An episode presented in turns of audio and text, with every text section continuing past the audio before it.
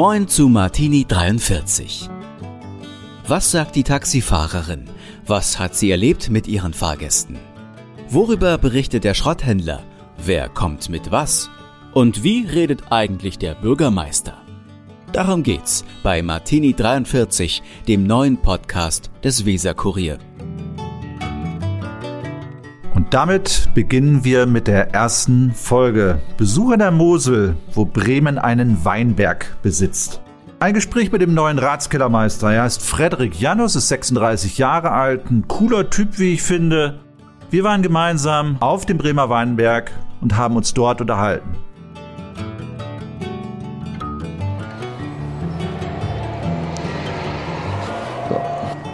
Gucken, ob wir uns irgendwo hinsetzen können. Haben Sie Höhenangst? Nee. Gut, also das geht, ja. Das ist Erden, ja. Okay. Und da vorne waren wir im Weingut Lotz. Ja, Romantiker. Ja, So wie unser Hotel. ja. Gibt auch die Moselkönigin, die fährt auch rum. Ja, alles ist hier romantisch. Ich meine, dieser Blick, zumindest nach links, ist ja tatsächlich toll.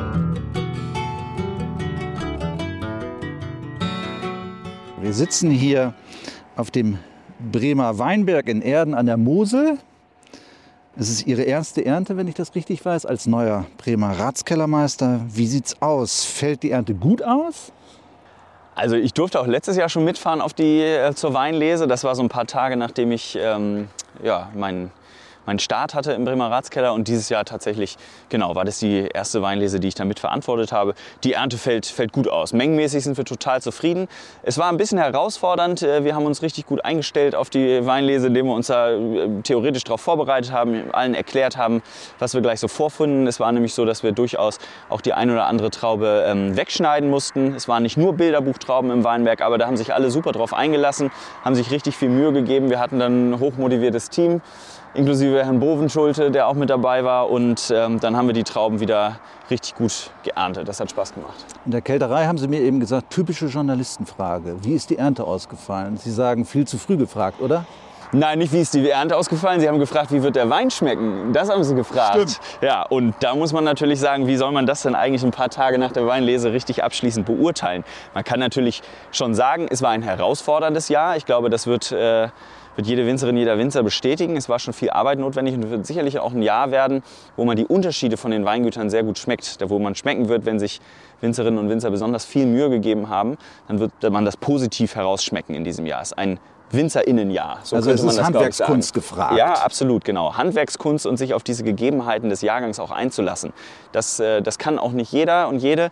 Und, äh, aber diejenigen, die das hinkriegen, gut hinkriegen, die haben dann auch tolle Qualitäten. Und ich glaube, das ist auch für uns dann als Weinhändler und natürlich auch für Weinfreunde äh, dann auch mitunter ein richtig spannendes Jahr, weil da kann man, muss man noch Rosinen picken, sagt Ja, man. Ne? okay. So, und abschließend, wie der Jahrgang wird, da können wir uns dann im Januar, Februar nochmal drüber unterhalten. Da hat man dann einen besseren Überblick, würde ich Sie sagen. haben mir eben im Weinberg äh, eine Rosine in die Hand gegeben zum Schmecken. Die Ja. hat sehr, sehr konzentriert geschmeckt. Das war ja im Grunde keine Traube mehr, sondern schon eine Rosine, oder?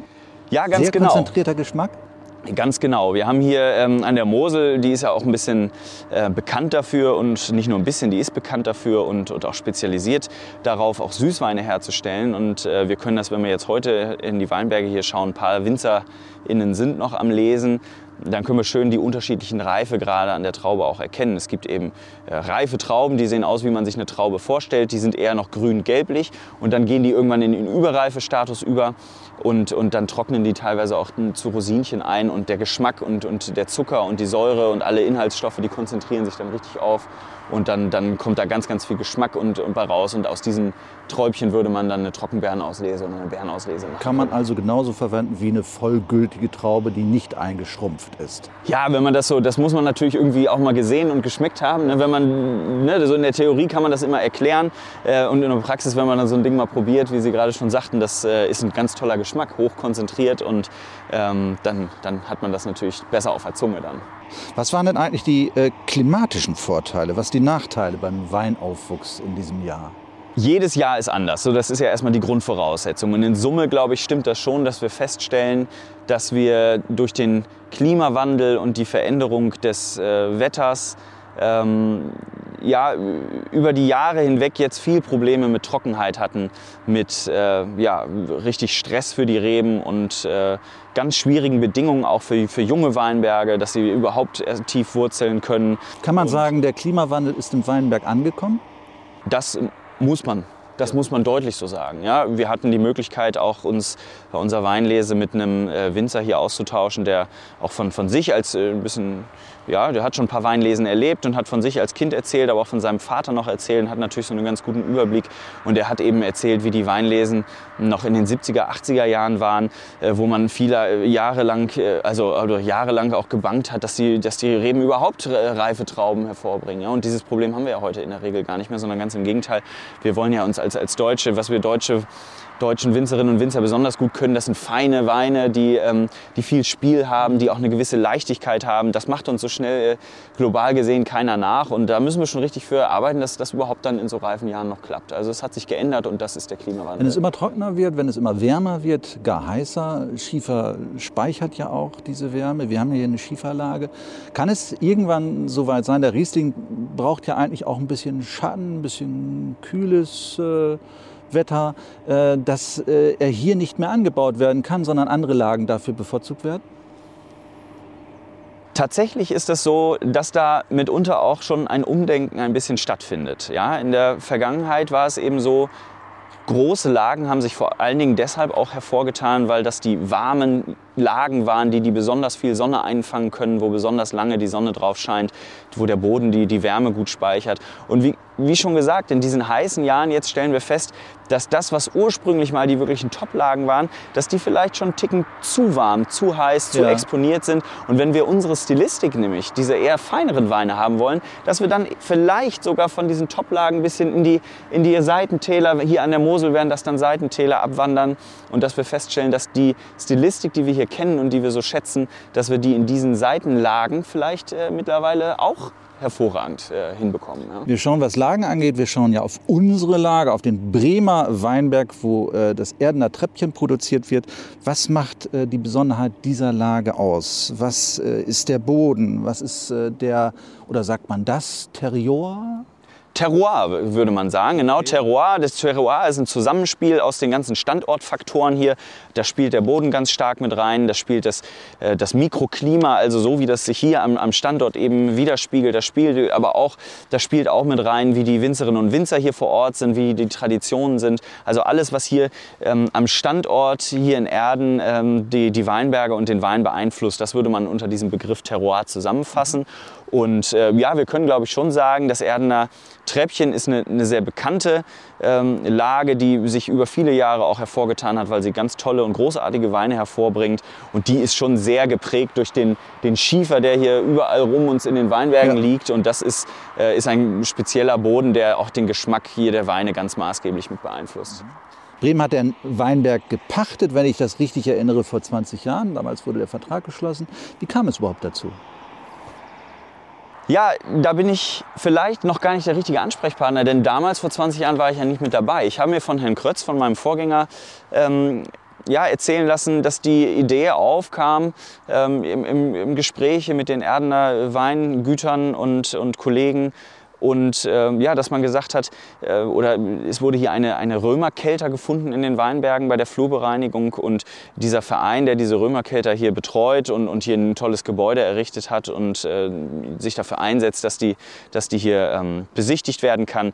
Es kam die Idee auf, dass man ein gemeinsames Projekt auf die Beine stellt, was hier den, den Bau zum Beispiel dieses Hauses, dieser Gebäude, die errichtet sind, unterstützt. Und da kam der Bremer Ratskeller ins Spiel und ähm, wir haben gesagt, das ist doch eine tolle Sache, wir als Weinhandel in Bremen. Ja, wir können, können uns mit diesem Weinberg dann identifizieren, wir können mitreden, was hier für ein Wein gemacht wird.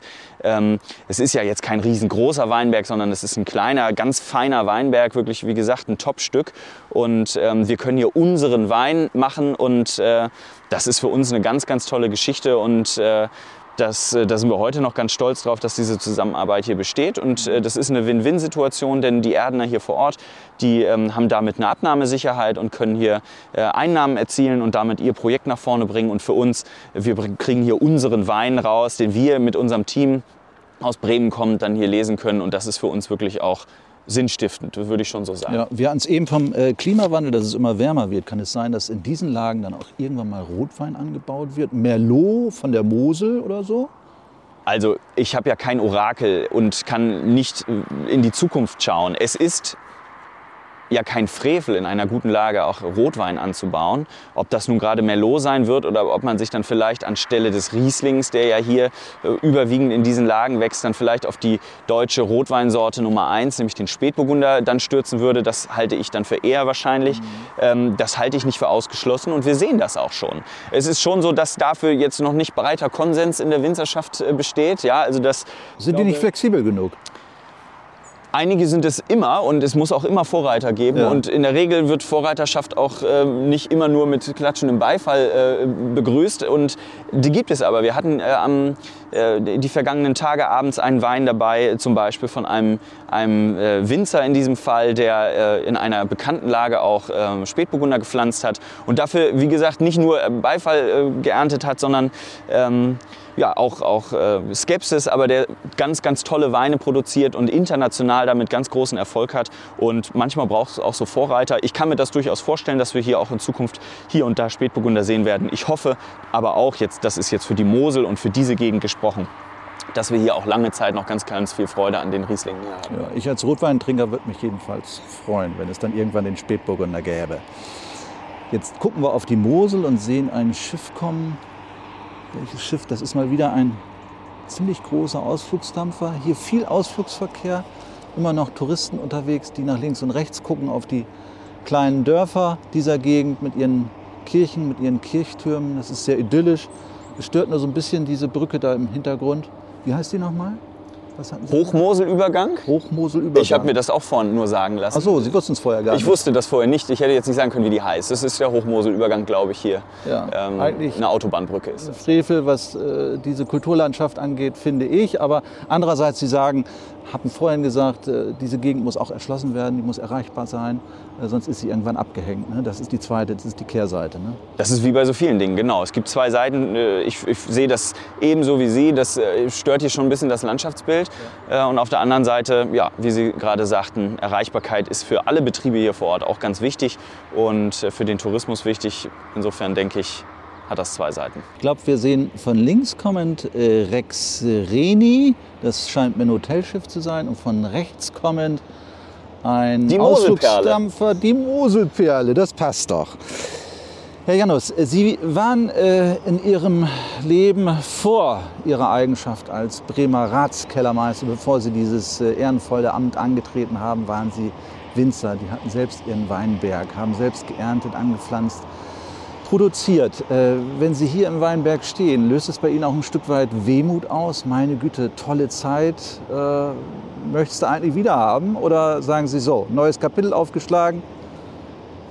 Beides. Also zu sagen, das war eine ganz, ganz tolle Zeit und äh, dass mir das natürlich dann aber auch, wenn wir als Bremer Delegation hier in den Weinberg fahren und ernten, dann besonders viel Spaß macht und dass ich da auch gerne an die Vergangenheit denke. Ich glaube, das ist ganz klar.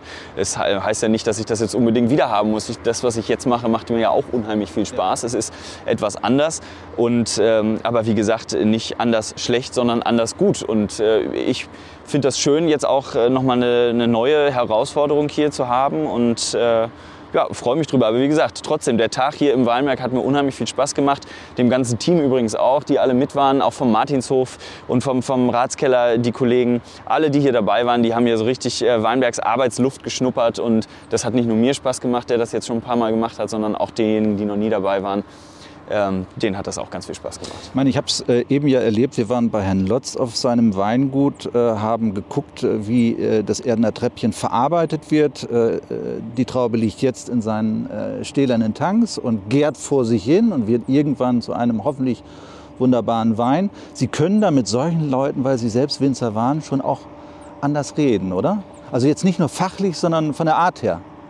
Ja, ich glaube tatsächlich auch, was Sie da ansprechen, ist vielleicht der, der größte Mehrwert, den wir auch beim Bremer Ratskeller zu, zu bieten haben. Denn als Fachmann, der der Bremer Ratskeller in der Vergangenheit auch war und äh, ich würde mich auch als Fachmann mit viel Praxiserfahrung im Weinbau bezeichnen, ähm, genau, können wir uns auf Augenhöhe bewegen mit den Winzerinnen und Winzern. Und das ist wichtig, denn uns geht es ja darum, am Ende des Tages die besten Qualitäten für unsere Kundinnen und Kunden ähm, zu finden und, und einzukaufen. Und Augenhöhe und, und fachliche also fachlich auf dem gleichen Niveau äh, sprechen zu können, ist da ganz, ganz viel wert. Sehe ich schon so. Ja? Und ich versuche da auch kollegial aufzutreten und ähm, ich, ich finde das ganz toll, weil viele, viele der Winzerinnen und Winzer hier, da, da sind uns die Türen und Tore geöffnet, die sind ganz im, im, ehrlichen Austausch mit uns und das macht unheimlich viel Spaß. Aber wie gesagt, ich glaube auch, dass darin äh, tatsächlich der Mehrwert besteht, den wir liefern können. Ja.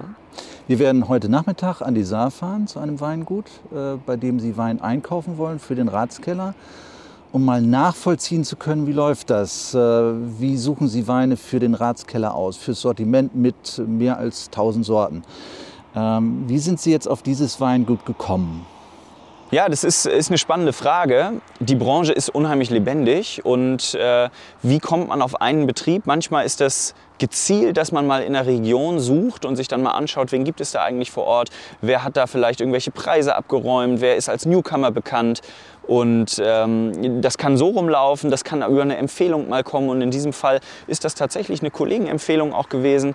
Ich habe, ähm, das Weingut heißt Stefan Müller an der Saar und äh, auf der Prowein haben wir uns schon kennengelernt. Da habe ich die Weine probiert. Ich hatte mir jetzt Probeflaschen schon die mal. Die Prowein ist was? Die Prowein ist, ist die Leitmesse, in, äh, die findet in Düsseldorf einmal jährlich äh, am Anfang des Jahres statt. Und da ist ein Branchentreff. Da stellen ganz, ganz viele Weingüter und Winzergenossenschaften aus. Und äh, da trifft sich eben der Weinhandel dann, um, um die die Weine, den Jahrgang zu verkosten und, und auch äh, Abschlüsse zu machen. Also es ist, ist die Leitmesse für, den, für, den deutschen, für deutsche Weinbaubetriebe, würde ich schon so sagen, und, und auch weltweit für Weinbaubetriebe. Und ähm, auf dieser Messe habe ich das Weingut schon kennengelernt, da haben wir schon mal ein bisschen philosophiert. Ich hatte mir jetzt äh, Probeflaschen nach Bremen bestellt, mhm. die haben mich auch wieder sehr überzeugt und tatsächlich finde ich das jetzt wunderbar, dass wir hier die Gelegenheit haben und ähm, das Angenehme mit dem Nützlichen verbinden können sozusagen und, äh, und dann nochmal vor Ort uns ein Bild auch machen können für mich rundet das das Bild auch, wie gesagt, vor Ort zu wissen, wie wird da produziert, was denken sich die Winzerinnen und Winzer vor Ort, was, was sind so die Eigenschaften auch des, des Terroirs da. Und wenn ich das dann in Summe erfasst habe und dann immer noch der Meinung bin, das sind tolle Weine, die sich auch für uns kalkulieren lassen und die dann einen Mehrwert in unserem Sortiment darstellen, dann, dann schlagen wir zu und dann äh, kaufen, wir, kaufen wir diese Weine ein. Ist dieser, dieser Winzer, ist der interessiert am Ratskeller weil der Ratskeller ein potenzieller Großkunde werden könnte? Oder ist er auch oder vor allen Dingen daran interessiert, damit werben zu können, ich beliefere den Bremer Ratskeller? In der Weinbranche ist der Bremer Ratskeller bekannt. So, und ich glaube schon, dass viele unserer Lieferanten das im Gespräch auch mit anderen, mit anderen potenziellen Kunden des Weingutes dann nutzen in der Kommunikation sagen, ja, wir beliefern unter anderem auch den Bremer Ratskeller. Das ist schon so ein, so ein Mehrwert, glaube ich, den einige unserer Weingüter, die wir im Portfolio haben, durchaus nutzen. Und natürlich sind wir auch nicht ein ganz kleiner Weinhandel und, und äh, für die Betriebe, mit denen wir arbeiten, dann auch ein wichtiger Geschäftspartner. Also ähm, in der Regel heißt man uns sehr herzlich willkommen. Geht es da dann um 1000 Flaschen im Jahr oder was ist da die Menge?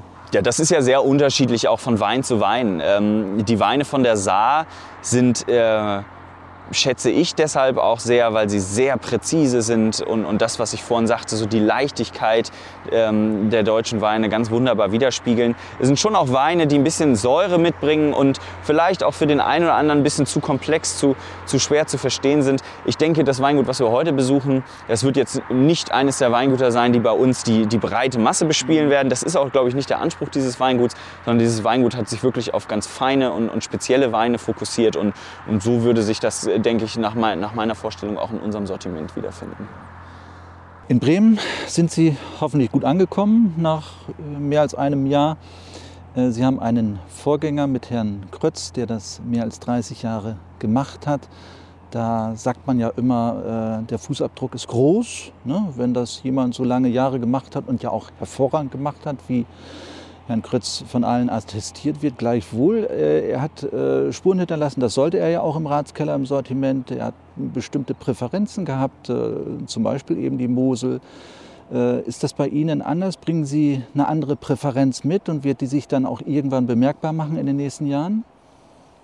Es geht ja bei der, bei der Auswahl unserer Weine für das Sortiment nicht um, um meine persönliche Präferenz, sondern ich versuche ja, und ich glaube, das ist eben meine Aufgabe, in unsere Kundschaft reinzuhorchen und, und in potenzielle neue Kunden auch. Also wir wollen, müssen uns ja auch fragen, wer trinkt unsere Weine nicht nur heute, sondern wer soll sie auch morgen trinken.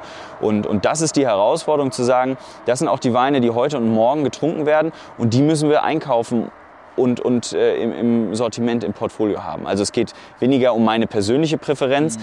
sondern äh, es geht darum, Weine zu finden, die, die wir erfolgreich auch verkaufen können und die die Bremerinnen und Bremer und, und alle unsere Kunden darüber hinaus, über Bremen hinaus begeistert. Also das sind schon zwei Paar Schuhe und das, äh, dafür braucht es auch ein bisschen Erfahrung. Nicht nur zu sagen, es ist ein Wein, der schmeckt mir, sondern auch zu sagen, ich glaube, das ist ein Wein, der schmeckt unseren Kundinnen und Kunden. Also das, das ist die Aufgabe. Wir sind heute Morgen, ich gucke nochmal aufs Wetter, wir sind heute Morgen aufgebrochen, da waren die Hänge Nebel verhangen. Es war bitterkalt, 4 Grad. Jetzt sitzen wir hier am Bremer Weinberg in der prallen Sonne. Mir ist die Winterjacke schon zu warm, ich merke das. Ich würde mal sagen, was haben wir jetzt? 15 Grad? Ne? Das Leben ist schön, oder? Ja, tatsächlich ist das ja eine der ganz, ganz wunderbaren Nebeneffekte, auch wenn man mit dem Weinbau zu tun hat. Fast überall, wo Reben stehen, da ist es ganz, ganz schön und die Mosel ist davon nicht ausgenommen. Im Gegenteil, die Mosel ist ein wunderschönes Fleckchen Erde. Ähm, und äh, das äh, machen auch viele Touristen hier deutlich, die hier gerne immer wieder herkommen. Das ist schon schön, wenn man sich im Weinbau bewegt. Zum einen sind das häufig sehr, sehr viele sympathische, nette, interessante Menschen, die, die weltoffen sind und, und die Augen offen haben für Neues, äh, die sich mit Kulinarik und guten Dingen und guten Lebensmitteln, aber auch mit dem Thema Nachhaltigkeit, ja, die beschäftigen sich auch damit, wie können wir das, den Genuss, den wir heute haben, wie können wir das denn so betreiben, dass wir das auch morgen noch machen können. Und wie gesagt, ich finde nicht nur die Menschen sympathisch, sondern auch die Gegenden sind toll. Das haben Sie gerade eben schon gesagt gesagt. Und ja, das, wenn man hier so sitzt, dann, dann macht das eine ganze Menge Spaß. Wir werden den Tag beschließen mit äh, dem Besuch eines Weinlokals. Ich bin gespannt, welchen Wein Sie mir dort empfehlen. Ja, weiß ich auch noch nicht. Ich habe die Karte noch nicht studiert. Das ist auch eine Empfehlung.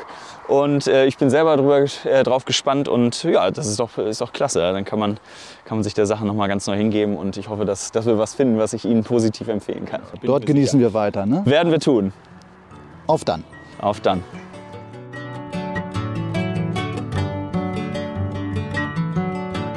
Das war's. Bis zum nächsten Mal bei Martini 43.